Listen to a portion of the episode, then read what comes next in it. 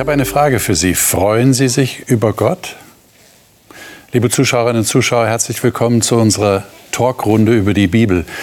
Die Frage ist, glaube ich, eine ganz wichtige und sie mag überraschend kommen in einer Serie von Runden, wo wir über Vertrauen im Stresstest geredet haben. Und das machen wir immer noch.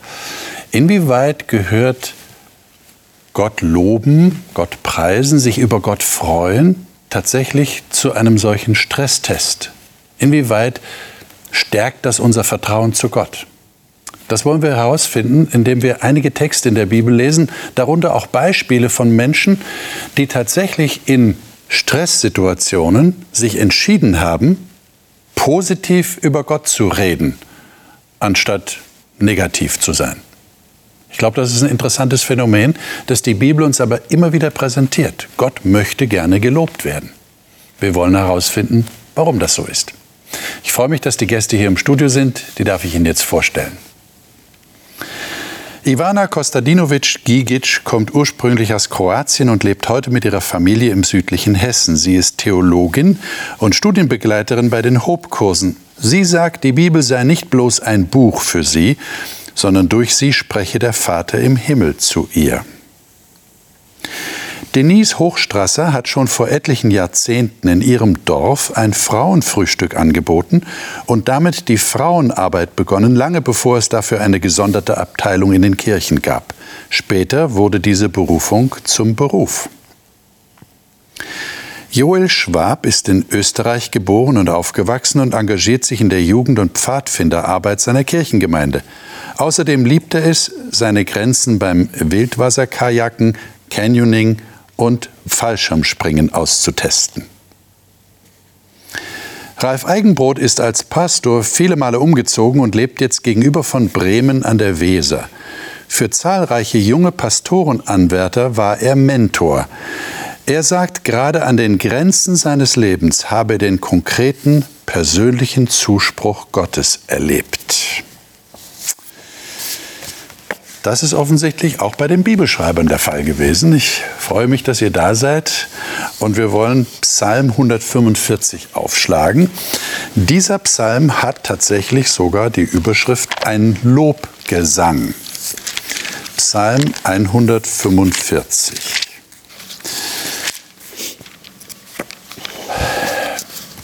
Unsere Sendezeit ist ja, wie wir alle wissen, begrenzt.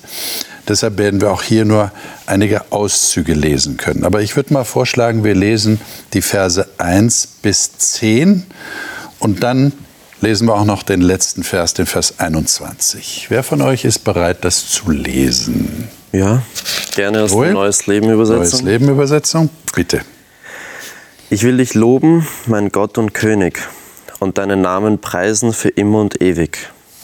Ich will dir täglich aufs Neue danken, will dich loben zu aller Zeit. Groß ist der Herr und sehr zu loben.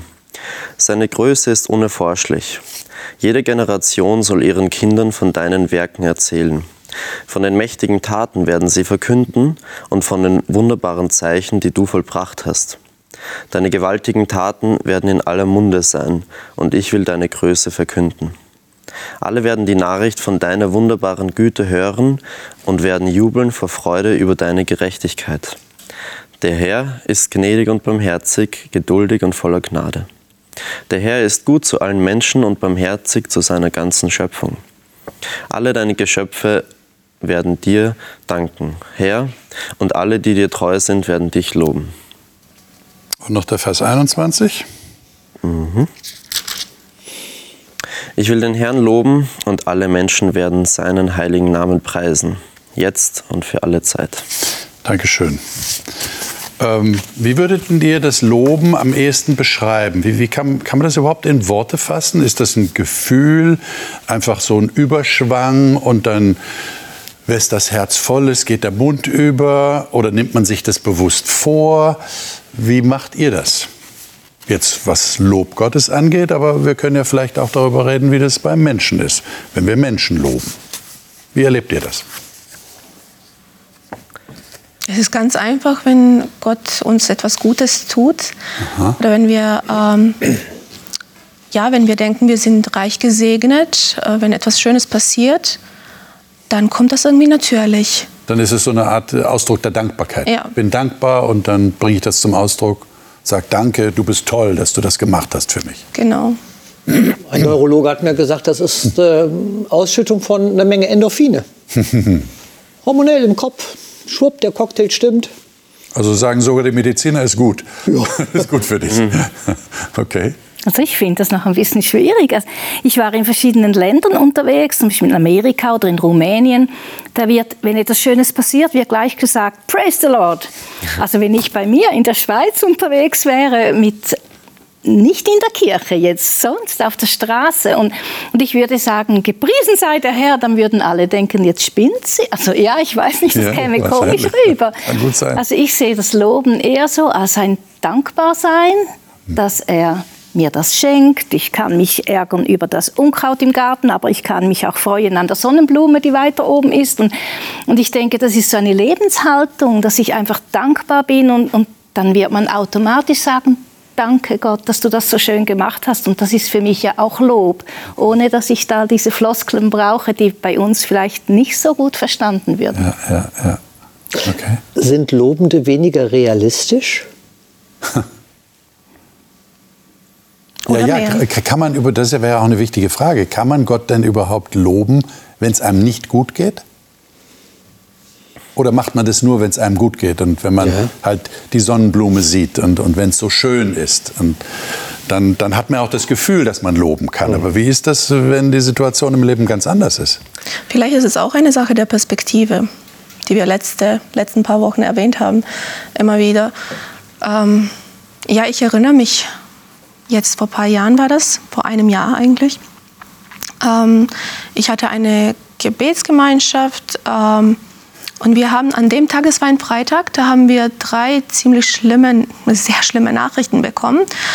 Ähm, ein Kind lag am Sterben, eine Mutter und äh, eine weitere sollte beerdigt werden am Tag danach. Und das war so viel. Das war so viel an dem Tag.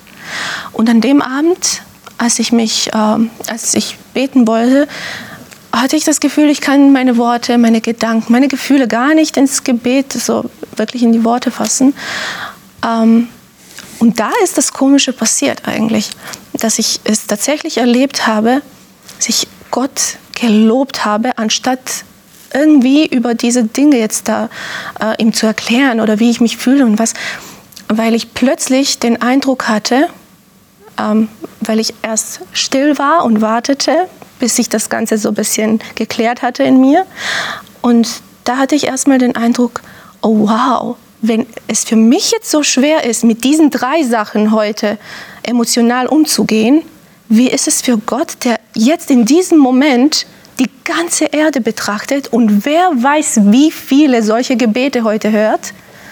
Und in dem Moment kam der Lobpreis so stark in mir, dass ich mindestens eine halbe Stunde einfach am Loben war. Ich bewunderte ihn, dass er damit so umgehen kann. Das ist ja schon eine lange Zeit, ne? eine halbe Stunde. Würdet ihr sagen, dass wir Christen Gott genug loben? Wir machen das ja meistens mit Liedern, oder? Wir gehen in die Kirche und da singen wir Lieder, Loblieder und dann können wir nach Hause gehen und sagen, heute habe ich Gott gelobt. Ja, ich finde aber auch, das Gebet ist oft ein Lob bei mir. Also wenn ich einfach für Dinge dankbar bin und ich glaube, Dankbarkeit ist oft so eine Grundlage für Lob. Ähm, oder ja, einfach diese, diese Wertschätzung. Und, und wenn ich mich gut fühle, wenn ich das Gefühl habe, hey, die Dinge sind, sind toll, dann kommt das irgendwie so automatisch. Schwieriger wird es dann wahrscheinlich, wenn die Dinge mal nicht so laufen. Ähm, und dann darf man, glaube ich, aber auch dieses Positive nicht aus den Augen verlieren. Ähm, und sich da auch drauf besinnen, dann kann auch immer noch, hat immer noch Lob auch Platz. Weil oft verlieren wir dann in schlimmen Situationen vielleicht den Blick für die ganzen Dinge, die eigentlich so gut laufen, die so gut sind ähm, rundherum. Und wenn wir uns darauf besinnen, ist Lob, glaube ich, schon noch möglich. Ich meine, das ist ja was ganz Besonderes, wenn ich in einer Situation anfange zu loben und Dankbarkeit zum Ausdruck zu bringen, wo es eigentlich von, von der Logik her gar keinen Sinn macht, weil es ja gar nicht gut ist im Moment. Wir haben da eine Geschichte in 2. Chronik 20, äh, vielleicht können wir das mal aufschlagen. Ähm, Das ist eine längere Geschichte, wo äh, das Volk Israel in Bedrängnis war. Da waren Feinde, die gekommen sind und die Die haben natürlich Angst bekommen. Ja, was wird da? Die werden uns schlagen, die werden uns umbringen. Und dann äh, heißt es hier in äh, Abvers 17. Da tritt also ein Prophet auf, muss man dazu sagen. Und äh, vielleicht lesen wir mal die Verse 17 bis 19. Ich Zweite kann, Chronik 20. ich kann aus Neues Leben lesen. Bitte. 17 bis 19. 19, genau. Doch ihr werdet diese Schlacht nicht kämpfen müssen. Geht in Stellung, dann verhaltet euch still und seht, wie der Herr siegt. Er ist mit euch, Einwohner Judas und Jerusalems. Habt keine Angst und lasst den Mut nicht sinken. Zieht ihn morgen entgegen, denn der Herr ist bei euch. König Josaphat verbeugte sich tief und alle Menschen aus dem Gebiet von Juda und aus Jerusalem taten es ihm nach und beteten den Herrn an. Dann erhoben sich die Leviten von den Nachkommen von Kechat und Korach und begannen den Herrn, den Gott Israels, mit sehr lauter Stimme zu loben. Hm. Und dazu jetzt noch die Verse 21 bis äh, 22. Nachdem er sich mit dem Volk beraten hatte, ernannte der König Sänger, die in heiligem Schmuck dem Herr vorangehen und dem Herrn singen und seine Herrlichkeit preisen sollten. Sie sangen, dankt dem Herrn, denn seine Gnade bleibt ewig bestehen. In dem Augenblick, in dem sie anfingen zu singen und Gott zu loben, ließ der Herr die Heere von Ammon, Moab und aus dem Gebirge Seir, die Juda angriffen, in einem Hinterhalt laufen und sie wurden geschlagen. Hm. Also die Frage, die bei mir da entsteht, ist, ist ja interessant. Also die haben angefangen zu singen. Die haben sogar so eine ganze Truppe Sänger vorgeschickt, vor den Kämpfern, vor den Soldaten. Und ähm, die haben das gemacht, bevor Gott überhaupt was getan hat. Ich meine, wie, seht ihr das? Ist es möglich, dass man, dass man Gott dankt bzw. ihn lobt? Und dabei ist noch gar nichts passiert? Er hat noch gar nicht geholfen. Das ist so, so vorlaufender Dank. Äh, Wie, wie seht ihr das? Habt ihr das schon mal gemacht oder macht ihr das so? Ich finde, das zeugt vor allem von großem Vertrauen, weil wenn sie das, sie würden das nicht machen, wenn sie nicht glauben, dass es auch wirklich was bringt. Ähm, von dem her, sie, sie vertrauen da Gott schon im Vorhinein. Ja. Ja. Also es macht was mit dem, mit meinem Leben, wenn ich im Vor, also in der Situation im Vorlauf einfach im, im, im Singen bin. ja. Ähm, wenn ich Menschen besuche, die im Krankenhaus liegen und ich höre mir auf dem Weg dorthin ähm, christliche Songs an oder wenn ich zur Kirche fahre ähm, auf dem Weg dorthin, da singe ich, da äh, läuft äh, ganz vieles über Spotify und ich komme einfach anders an und bin in einem anderen, wie soll ich sagen, Modus, als hätte ich eine andere Position. Und natürlich sind die Menschen schwer krank. Aber ich habe den Eindruck, als hätte ich mehr, könnte ich mehr Kraft mitbringen. Okay. Das wären dann diese Endorphine, von denen du vorhin gesprochen hast. Vielleicht ist das, es ist ja auch nicht schlimm, wenn man das chemisch erklären kann. Ja, klar. Weil ich glaube an einen Schöpfergott und Ja. der hat mich eben so gemacht. Und warum soll ich nicht auf diese wunderbaren Dinge zurückgreifen, die Gott in uns doch hineingelegt hat? Sie tun uns ja selber auch gut. Ja. Und Denise, du hast vorhin gesagt, das ist eine Haltung, eine Lebenshaltung. Dieses, dieses, diese Haltung des Lobens, des, des positiven, der positiven Sichtweise. Ja. Äh, wenn wir das jetzt mal auf die zwischenmenschliche Ebene bringen, äh, würdet ihr sagen, das sollte man da auch praktizieren? Also jemanden loben, obwohl er noch gar nichts gemacht hat? Also ich muss da ganz spontan an einen Film denken, den ich, den ich gesehen also den sicher die meisten von uns kennen, Der kleine Lord. Äh, da ist doch der kleine Cedric, der ist, ich weiß nicht, acht Jahre alt oder so. Und der wohnt in Amerika und der kommt nach England zu seinem Großvater, sollte von ihm erzogen werden. Und der Großvater, der Lord Fauntleroy oder so etwas, der, hat, äh, der war ein ganz böser eigentlich und so. Und der kleine Junge kommt zu ihm, ein kindlicher äh, Unbeschwertheit und sagt, aber Großpapa, du machst doch und du wirst doch den Armen helfen und ich weiß, du hast ein großes Herz und du wirst das und das machen.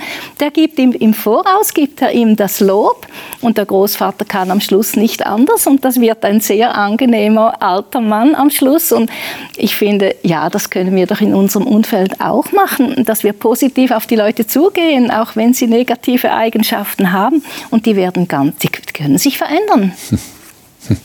Fällt euch das schwer? Oder habt ihr euch das schon so angewöhnt, dass ihr das spielerisch praktiziert?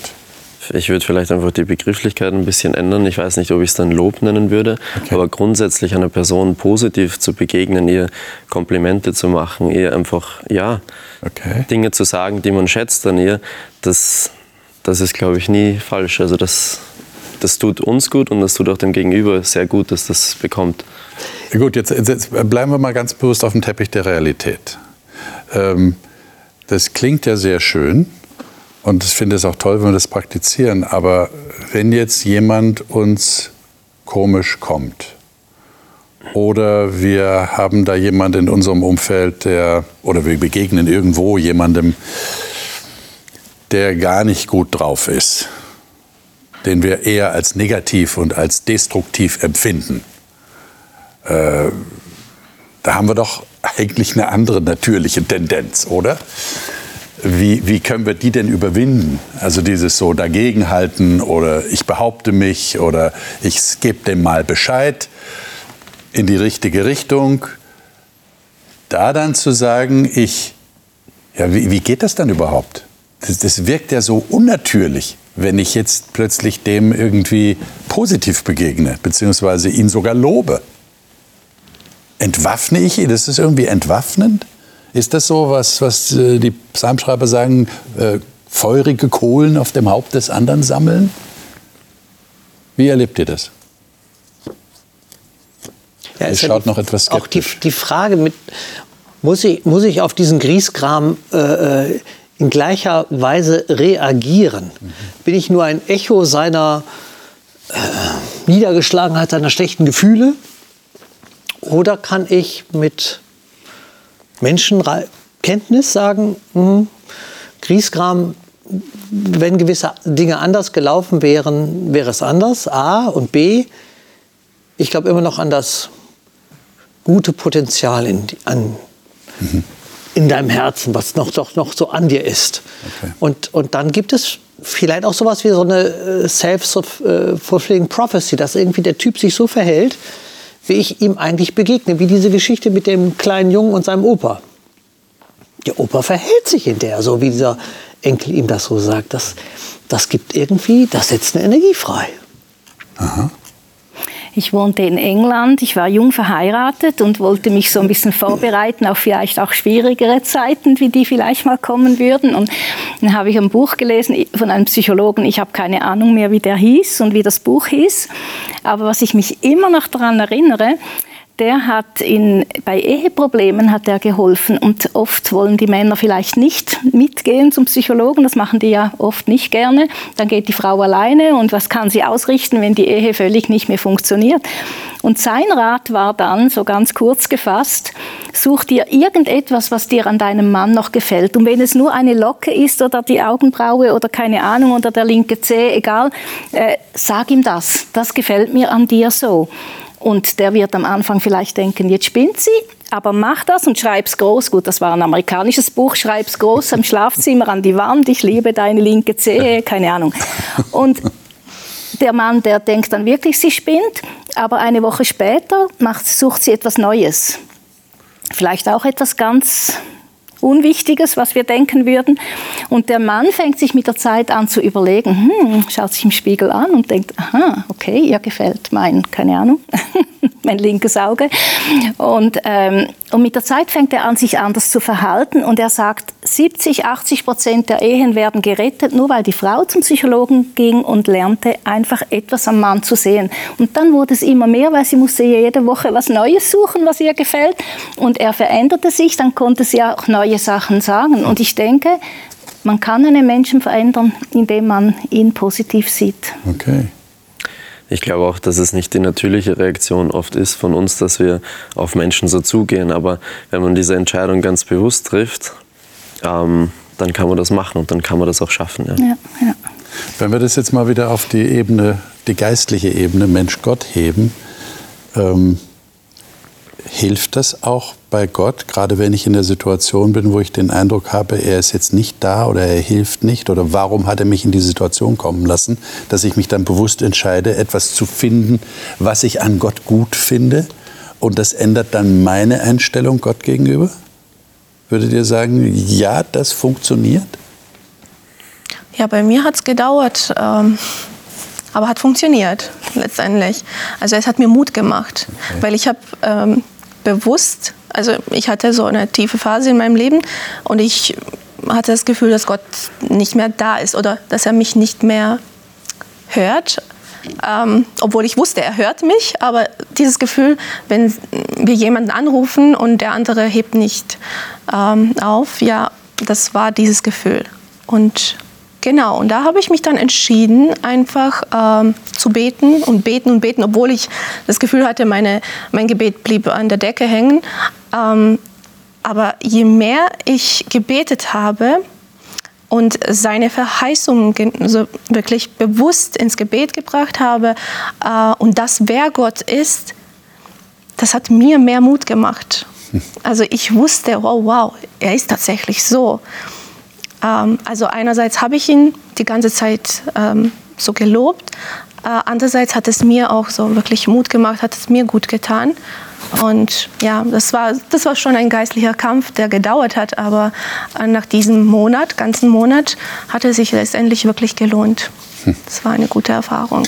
Ich lade euch ein, Habakkuk 3 mal aufzuschlagen und dann gleich anschließend nehmen wir eine Geschichte aus dem Neuen Testament, äh, die sehr gut dazu passt, die eigentlich eine Illustration ist für das, was wir in Habakkuk lesen. Habakkuk 3, 17 bis 19. Das sind nur wenige Verse, aber die zeigen genau diese Spannung, die offensichtlich auftreten kann und hier auch bei Habakkuk vorhanden war. Habakkuk 3, 17 bis 19. Luther? Einmal nach Luther, jawohl. Da wird der Feigenbaum nicht grünen. Und es wird kein Gewächs sein an den Weinstöcken. Der Ertrag des Ölbaums bleibt aus. Und die Äcker bringen keine Nahrung. Schafe werden nicht in den Hürden gerissen und die Ställe werden keine Rinder sein. Aber ich will mich freuen des Herrn und fröhlich sein in Gott, mein Heil. Denn der Herr ist meine Kraft. Er wird meine Füße machen wie Hirschfüße und wird mich über die Höhen führen. Also in der Elberfelder heißt es, ich will in dem Herrn jubeln, will jauchzen über den Gott meines Heils. Ähm, wie, wie schafft man sowas? Das ist, vorher schildert er wirklich, ist alles negativ ich, ich finde diesen Text eine, eine Herausforderung oder eine katastrophale Herausforderung, wenn ich denke, ich wäre jetzt Flüchtling in der Ukraine. Gerade ist unser Wohnblock zerschossen worden, wir, uns ist nichts mehr übrig geblieben. Und dann soll ich, weil nichts mehr da ist, das ist ja die Situation, ja. nichts mehr da, in so eine Haltung kommen, ambitioniert. Ja.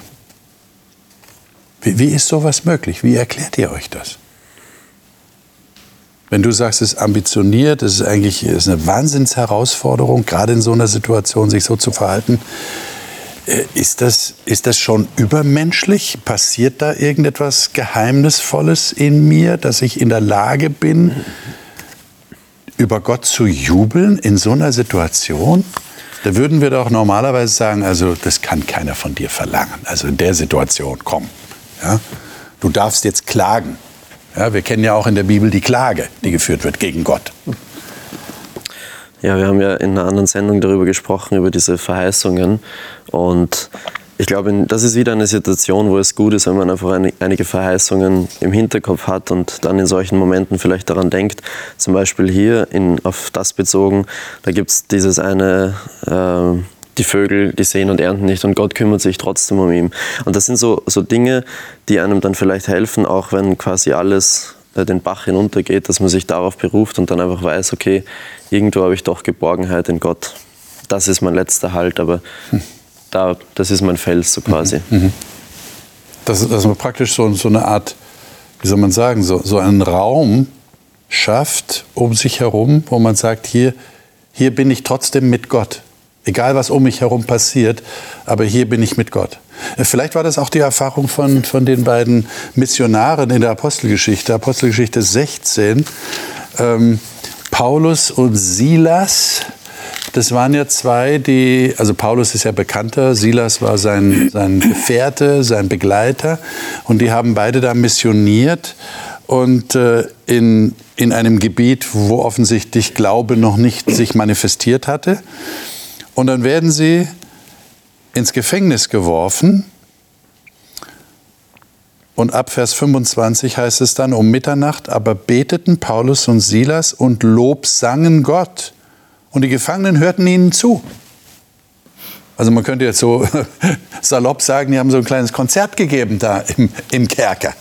Äh, ja, wie, wie ist das denn möglich? Da sitzt man im Gefängnis und dann fängt man an, zu singen, Loblieder für Gott, was man normalerweise in der Kirche macht? Ich, ich denke nochmal den Gedanken, was du eben gesagt hattest. Ja. Kann ich einen Raum schaffen, der außerhalb des Raumes ist, in dem ich mich gerade befinde? Hm.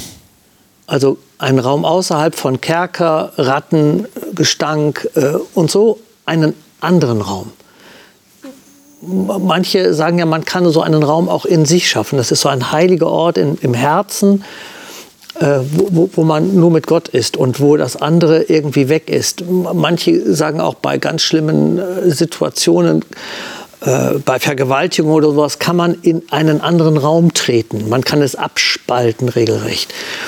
Und vielleicht ist es genau dieses Hineintreten in einen anderen Raum, der in diesem Raum ganze Realität auch das hat, dass ich dann da loben kann, auch wenn gerade mir die Ratten über die äh, Beine krabbeln. Ich könnte mir vorstellen, dass es hilfreich ist, wenn man so etwas äh, erlebt, wenn man Gott in der Vergangenheit schon mal erlebt hat. Also wenn ich zehnmal erlebt habe, dass er mir geholfen hat, dann glaube ich auch, dass er mich jetzt in dieser Situation auch wieder helfen wird. So die Idee von der Maus, die man da ins Wasser äh, stellt und, und sie muss schwimmen und bis zum fast ertrinken nach irgendwie Viertelstunde und dann holt man sie raus und das nächste Mal, weil sie weiß, man hat sie mal rausgeholt, kann sie dann, ich weiß nicht, einen Tag, zwei überlebt sie mit Schwimmen und verliert nicht die Kraft, weil sie weiß, da kommt dann noch was. Das ist letztes Mal auch passiert. Und ich denke, das wäre in meinem Leben auch ganz wichtig, dass ich Gott schon erlebt habe und dass ich mir das sogar aufschreibe und in so schwierigen Situationen, dass ich vielleicht auch das Heft nach vorne hole und, und mal sehen, ach, hier hat er mir geholfen. Manchmal vergisst man das ja und dass das einem wieder bewusst wird und man weiß, Gott wird mich auch da rausholen. Hm. Und auch wenn nicht, also wir haben die, wir kennen ja alle die ähm, Reformatoren und äh, auch da haben wir gesehen, man kann, einem kann auch der Körper brennen und er kann trotzdem singen und Gott loben. Und er weiß, es wird nicht besser sein. Also er stirbt gerade. Ich habe eine Geschichte, mir ist das schon mal passiert. Ich war auch mal gefangen in, äh, ich war diesen Februar in Israel und da war das mit Corona und so weiter alles noch ein bisschen strenger. Und man musste kurz davor einen PCR-Test machen, der war negativ, alles gut. Und dann komme ich in Israel an und ich habe einen positiven äh, Test bekommen. Und ich denke mir, super, ich bin jetzt gefangen in diesem Land. Es gibt für mich eigentlich keine Möglichkeit, jetzt in den nächsten 14 Tagen da auszureisen. Der Urlaub war geplant für fünf Tage, alles organisiert für die Zeit. Und jetzt sitze ich einfach dort und bin quasi gefangen. Und ich weiß nicht mehr, was was ich jetzt tun kann. Ja, ich habe nicht sofort angefangen zu singen. Ähm, also man ist da doch beschäftigt und auch wenn man schon andere Erfahrungen gemacht hat mit Gott, dann ist das trotzdem ein Moment, wo man sich denkt, okay, und was passiert jetzt? Also wie soll das ausgehen? Es hat dann alles einen guten Lauf genommen. Es war dann zum Glück ein falsches Ergebnis. Also ich habe davor etwas gegessen und es hat sich dann auf den Test ausgewirkt. Ähm, also die Story ist gut ausgegangen, aber es hat mich in diese Situation gebracht, wo ich gemerkt habe, boah, ich bin so weit weg von zu Hause, ich kann nicht einfach über die Grenze spazieren und das Nachbarland ist Österreich und ich bin wieder zu Hause, sondern ich komme hier nicht mehr weg. Ich komme nicht mit dem Auto, mit dem Schiff, mit dem Flug, wie auch immer. Und das war schon eine, eine eindrucksvolle Erfahrung für mich, einfach zu merken, man ist abgeschottet, man ist gefangen. Hm. Und dann wird alles nochmal auf die Probe gestellt. Und können dann in solchen Situationen, ich denke jetzt gerade wie bei Paulus und Silas, der Paulus, der schon viel Schlimmes erfahren hat, der fängt in das Lob an und kann vielleicht den Silas mit hineinziehen in diesen anderen inneren Raum, dass der Silas vielleicht auch anfängt zu singen. Ich habe das noch nicht weiter nochmal studiert, aber vielleicht ist, wenn der eine echt am Boden liegt und die anderen kommen in einen, so einen anderen Flow, dass sie einen dann mit hineinnehmen und dann ist es nicht ganz so verzagt, die ganze Situation. Aber, aber ich versuche mir gerade eine, eine, konkrete Situation vorzustellen. Äh, nehmen wir mal an, du bist als Pastor in ein Trauerhaus gerufen. Ja. Da ist gerade jemand verstorben. Ähm, da sagst du, also ich, ich vermute jetzt, du kannst mir widersprechen, das sagst du doch nicht zu den Leuten, lasst uns jetzt Loblieder anstimmen. Oder? Nein, auf keinen Fall. aber, aber wie ist das dann? Ich meine, wie, wie kommt man dann auf die Idee? Muss das aus einem selber kommen? Das kann einem niemand anders sagen. Mach das jetzt so. Das muss aus dir selber herauskommen, dass du jetzt anfängst, Gott zu loben. Aber ich habe ja schon angedeutet, also natürlich ist es nicht, oder? Sondern wir trauern, wir klagen, wir, wir, wir hadern mit Gott, wir, wir verstehen nichts mehr, wir, wir sind am Boden zerstört. Wie komme ich dann an den Punkt, wo ich anfange zu loben? Vielleicht war ich schon davor auf dem Punkt. Also ich muss jetzt an meinen Vater denken. Er ist äh, Dichter, also er schreibt Gedichte. Mhm. Und ähm, ja, wir hatten, das ist eine ganz lange Geschichte, deshalb möchte ich jetzt hier nicht erzählen, aber ähm, als wir von dem Krieg aus Bosnien fliehen wollten. Ja. Ähm, davor ist das passiert, dass mein Papa nicht in den Krieg gerufen wurde und er wusste nicht wieso. Und irgendwann, als alle Männer aus dem Dorf schon im Krieg waren, ähm, kam seine eigene Mutter zu ihm und meinte, ähm, es wäre an der Zeit, dass du dich bei der Militär meldest. Ja. Und das war schon heftig. Also meine Schwester war erst geboren, äh, wir waren ganz klein, mein Bruder und ich. Ähm, und meine Mama, sie war entsetzt. Wie kann das jetzt passieren? Also er darf nicht gehen und keiner kam zurück eigentlich. Und mein Papa nahm sein Fahrrad, mit Absicht Fahrrad, um in die Stadt zu fahren, damit es etwas länger dauert. Und unterwegs hat er ein Lobeslied gesungen, nicht gesungen, geschrieben und komponiert. Und das habe ich immer noch im Kopf. Wir alle, also wir kennen jetzt das Lied und wo es entstanden ist. Also er fährt zum Militär und er weiß nicht, ob er jetzt in zehn Minuten schon an die Front geschickt wird. Aber er hat einfach Gott gelobt. Hm. Und wenn ich an ihn denke, ich weiß, er hat eine krasse Beziehung zu Gott. Er hatte so viel Vertrauen gehabt, dass auch in nach dem Krieg, nach der, äh, in der Nachkriegszeit in Bosnien zum Beispiel, das war so, so schwer einfach zu leben und äh, manchmal hatten wir echt nichts mehr. Und dann kam ein Tag, wo er mir gesagt hat, wir haben nur ein Mark noch. Ähm, ja, und es war für mich so, ich war klein und ich dachte, boah, und was machen wir jetzt? Und Papa sagte, kommt, wir beten jetzt. Und wir kamen ins Haus und Papa hat nicht gebetet im Sinne, äh, Gott, wir brauchen das, gib uns das und so weiter. Nee, er hat ihn geloben, wirklich. Und er hat gesagt, ähm, ja, danke dir, dass du dich schon um uns gekümmert hast. Und das war tatsächlich so, weil an dem Abend kam eine Bekannte und meinte, sie ist heute Abend aus Deutschland gekommen und eine Freundin, eine gemeinsame Freundin von uns, hat ihr einfach diesen Umschlag gegeben. Und im Umschlag waren 50 Euro, was da für uns zwei Monate fürs Essen gereicht hat das passierte schon an dem Abend. Also Gott hat sich schon davor gekümmert gehabt. Hm. Und Papa hatte das Vertrauen gehabt, dass es tatsächlich so ist. Hm. Und ja, also sein Glauben hat mir immer wieder geholfen, wirklich ähm, auch diesen, dieses Vertrauen zu haben und auch so eine Beziehung mit Gott haben zu wollen. Das ist dann wirklich Vertrauen im Stresstest. Ne? Also da, da sagt man, ich halte jetzt dran fest und ich, ich danke bereits, dass Gott eingreifen wird, auch aufgrund der Erfahrung, wie du vorhin gesagt hast. Ich habe bereits Erfahrungen gemacht mit ihm und, und daran festzuhalten. Aber das ist eine tolle Erfahrung, dann zu erleben, wie Gott hilft. Es ist natürlich ähm, eine Sache, wenn ich sage, da ist immer noch so ein Open End, auch wenn es haarscharf ist. Ich kenne das in meinem Leben auch, dass eben das mir hilft, wieder einen weiteren Raum zu haben. Ich weiß aber auch noch diese schweren, schlimmen Gefühle, die ich hatte, als ich versucht hatte, noch an, an meinem Sohn, äh, da war er war kalt schon. Ich konnte lange Zeit dann nicht, danach nicht loben. Äh, das ging gar nicht. Und ich habe dann langsam erst wieder einen Zugang gefunden über Paul Gerhardt. Und diese alten Lieder, die äh, von Menschen geschrieben sind, die Leid erprobt waren und konnte mich dann reintesten. Und bis ich dann mal wieder das Vaterunser singen konnte, ich glaube, da sind zwei oder drei Jahre vergangen. Ähm, wenn Dinge sich nicht mehr ändern lassen, dann kann ich über die Situation nicht mehr gut denken. Mhm. Da war für mich die Herausforderung, ist Gott noch gut? Und das habe ich für mich gemerkt, es geht nicht mehr um die Situation, die mich jetzt stresst, sondern stresst mich jetzt Gott. Und wenn Gott mich stresst, dann muss ich mit Gott etwas klären. Mhm. Das war für mich nochmal eine ganz andere Herausforderung. Aber das ist die Realität. Das ist die Realität des Lebens. Ich habe noch einen Text in Philippa 4, den würde ich noch mit euch lesen. Und äh, der greift eigentlich das auf, was du gerade beschrieben hast, äh, Ralf. Ähm, auch wenn es auf den ersten Blick nicht so klingt. Äh, 4 bis 7 oder 4 bis 8. Philippa 4, 4 bis 8. Das kann ich lesen aus der Hoffnung für alle. Freut euch Tag für Tag, dass ihr zum Herrn gehört. Und noch einmal will ich es sagen, freut euch. Alle Menschen sollen eure Güte und Freundlichkeit erfahren. Der Herr kommt bald. Macht euch keine Sorgen, ihr dürft Gott um alles bitten.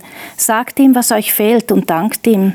Und Gottes Friede, der all unser Verstehen übersteigt, wird eure Herzen und Gedanken im Glauben an Jesus Christus bewahren. Schließlich, meine lieben Brüder und Schwestern, orientiert euch an dem, was wahrhaftig, gut und gerecht, was redlich und liebenswert ist und einen guten Ruf hat, an dem, was auch bei euren Mitmenschen als Tugend gilt und Lob verdient. Ähm, diese Übertragung interpretiert ja schon ein bisschen. Ne? Sie sagt, freut euch, dass ihr zum Herrn gehört. Äh, die Elberfelder sagt, freut euch im Herrn alle Zeit. Wiederum will ich sagen, freut euch klar, welche Frage jetzt kommt. Ne? Wie geht das? Kann ich mich alle Zeit freuen? Im Herrn wird das. Das ist ja die Qualifizierung, die hinzugefügt wird. Im Herrn. Und darüber hatten wir schon mal gesprochen. Was heißt es, in so einen, in eine andere Spiritualität hineinzutreten, wo ich weiß, der Vater ist im Sohn, der Sohn im Vater und er lädt mich ein, in diese Gemeinschaft hineinzukommen. Ja. Und dieses im Herrn zu sein, teilhaftig zu sein an dieser wunderbaren, liebevollen Einheit, das gibt mir eine Chance, dass ich im Herrn mich freuen kann. Also die, die, dieser Text, den habe ich immer wieder durchgekaut. Ja. Was es wirklich heißt, dass ich mich im Herrn freuen kann. Ich kann mich nicht über die Situation freuen. Die Zustände waren furchtbar. Aber im Herrn mich noch zu freuen, ist anders. Aber würdest du jetzt sagen, im Anschluss an das, was du vorhin erzählt hast, in dieser furchtbaren Situation, in der du da warst, hat es einfach Zeit gebraucht, bis du diesen Text tatsächlich wieder spüren konntest? Ich freue mich im Herrn, weil in der Situation ist es dir schwer gefallen? Ja. Also den Text äh, kenne ich seit meinen Jugendbeinen auf und habe ihn auswendig gelernt. Und, aber in dem Moment, das war wie, wie so ein Loch, wie so ein Gap da war gar nichts. Da musste ich mich wieder ganz neu hereinarbeiten, um von einer anderen Seite drauf zu schauen. So ein bisschen wie Laufen lernen im Glauben, oder? Wieder neu laufen lernen. Ja, und vielleicht ist nicht jedem immer zum Singen zumuten und zumute und zum Loben und Singen. Und jeder Mensch hat einen anderen Umgang mit Leid und einen eigenen, einen eigenen Weg wieder zur Freude zu finden. Also wenn ich wieder mal so ein bisschen am Klagen bin, das gibt es manchmal, ich habe jetzt nicht so ein schweres Leben, im Moment geht es mir sehr gut, aber äh, es gibt so Momente, wo ich einfach wieder alles negativ sehe und ich, und ich klage dann und, und dann sagt mein Mann, zähle doch wieder mal Bohnen. Und das kommt von einer Geschichte, die in einer christlichen Zeitschrift mal war und die habe ich dann ein paar Mal den Kindern erzählt und, und äh, so erinnert er mich selber an die Bohnen. Und das war ein Mann, der hatte immer so in der linken Tasche zehn Bohnen und immer wenn er etwas sah, eine Katze, die ihn gefreut hat am Weg, hat er eine Bohne in die rechte Hosentasche getan. Und wenn er eine schöne Blume gesehen hat oder irgendetwas, was ihm Freude gemacht hat, dann hat er eine Bohne in die rechte Sacktasche getan. Und am Abend nahm er die Bohnen raus und zelebrierte die Momente wieder, wo er dankbar war für diese Kleinigkeiten im Leben. Manchmal sind es ja nur kleine Sachen, die einem wieder zurückbringen und einem die Freude wieder zurückgeben. Und dann sagt mein Mann, zähle wieder mal Bohnen. Und ich bin nicht abergläubisch, Bohnen helfen nicht, aber wenn man sie zählt, dann können sie einem helfen, um wieder okay. zurückzufinden. Ein guter Tipp. Ich habe auch so meine Bohnen, mein Zählen von den Bohnen. Nämlich als ich erstes Mal ähm, geflogen bin mit dem Flugzeug. Äh, das hat mir sehr geholfen, weil davor war ich immer so depressiv, sobald es nicht mehr sonnig draußen ist. Also irgendwie hat es mich immer mitgenommen. Und äh, das erste Mal, als ich dann geflogen bin, ähm, in Belgrad war es schon sehr äh, wolkig und so weiter. Und dann sind wir ja, hochgeflogen über die Wolken und siehe da, da ist die Sonne. Was ja klar war, aber man denkt nicht so, bevor man es wirklich einmal erlebt. Und dann ähm, ja, ab dem Tag habe ich gemerkt, dass ich mich besser fühle, auch an den Tagen, wo es wolkig ist, weil ich sehe die Sonne mhm. über den Wolken. Mhm. Und das ist ungefähr so auch äh, in dem geistlichen jetzt Sinne. Ähm, ich wähle aus, auch wenn es wolkig ist, die Sonne zu sehen, Gott zu sehen und die, die Perspektive zu haben. Obwohl es nicht so sichtbar ist, für mich ist es dann schon sichtbar. Ich habe es erlebt glaube auch dieses sorgt euch um nichts, das kommt da ganz stark raus. Dieses, ich denke an Kinder, die sind immer tendenziell glücklicher als wir Erwachsenen, ähm, weil sie nicht so viele Sorgen haben im Leben. Und mir ist mal so ein, in Englischen ein Wortspiel in den Kopf gekommen, to stress, to be blessed, also zu gestresst im Alltag, um den ganzen Segen zu sehen, der um uns herum ist. Und wenn wir diese Sorgen ablegen, wo auch Gott uns immer wieder dazu ermutigt, ähm, dann können wir, glaube ich, auch leichter durchs Leben schreiten. Liebe Zuschauerinnen und Zuschauer, vielleicht äh, wäre es gut, wir würden wieder etwas wie die Kinder werden, sorgloser sein und uns freuen. Warum sind Kinder sorgloser? Ganz klar, weil sie wissen, da sind Eltern, die für sich sorgen, da ist jemand da, der sich um sie kümmert. Ich habe Ihnen am Anfang eine Frage gestellt. Erinnern Sie sich? Ich habe die Frage gestellt, freuen Sie sich über Gott? Vielleicht ist Ihnen im Moment gar nicht danach zumute. Aber ich glaube, wir haben hier in dieser Runde sehr, sehr wichtige Tipps bekommen und auch Einsichten aufgrund persönlicher Lebenssituationen. Und vielleicht können Sie daraus etwas entnehmen, dass es möglich ist, tatsächlich selbst in Krisensituationen, in schwierigen Lebenslagen einen Raum zu haben, wo ich bei Gott sein kann und wo ich tatsächlich weiß, dieser Gott ist da und er ist für mich da und der, der hilft mir, auch wenn ich es im Moment nicht spüren kann. Wir wünschen Ihnen das wirklich von ganzem Herzen, dass Sie das erleben, konkret erleben und dass Sie vielleicht auch anderen von dieser Freude über Gott weitergeben können, indem Sie Lieder singen. Wenn wir die Stimmbänder in Schwingung versetzen, dann macht das ja was mit unseren Gefühlen und das ist sehr positiv oder auch in Worten oder in irgendeiner Form diese Freude über Gott Ausdruck zu verleihen. Das wünschen wir Ihnen. Wir werden das nächste Mal über das Thema Wohlwollen und Nachsicht reden. Das ist ja so, dass Menschen, denen wir begegnen, uns nicht immer positiv begegnen. Und da ist es wichtig zu wissen, wie begegne ich ihnen denn am besten. Und da sind die Stichworte Wohlwollen und Nachsicht, glaube ich, ganz wichtig. Ich bin gespannt auf dieses Gespräch mit meinen Gästen. Ich hoffe, Sie sind dann wieder dabei. Ich wünsche Ihnen bis dahin wie immer Gottes Segen.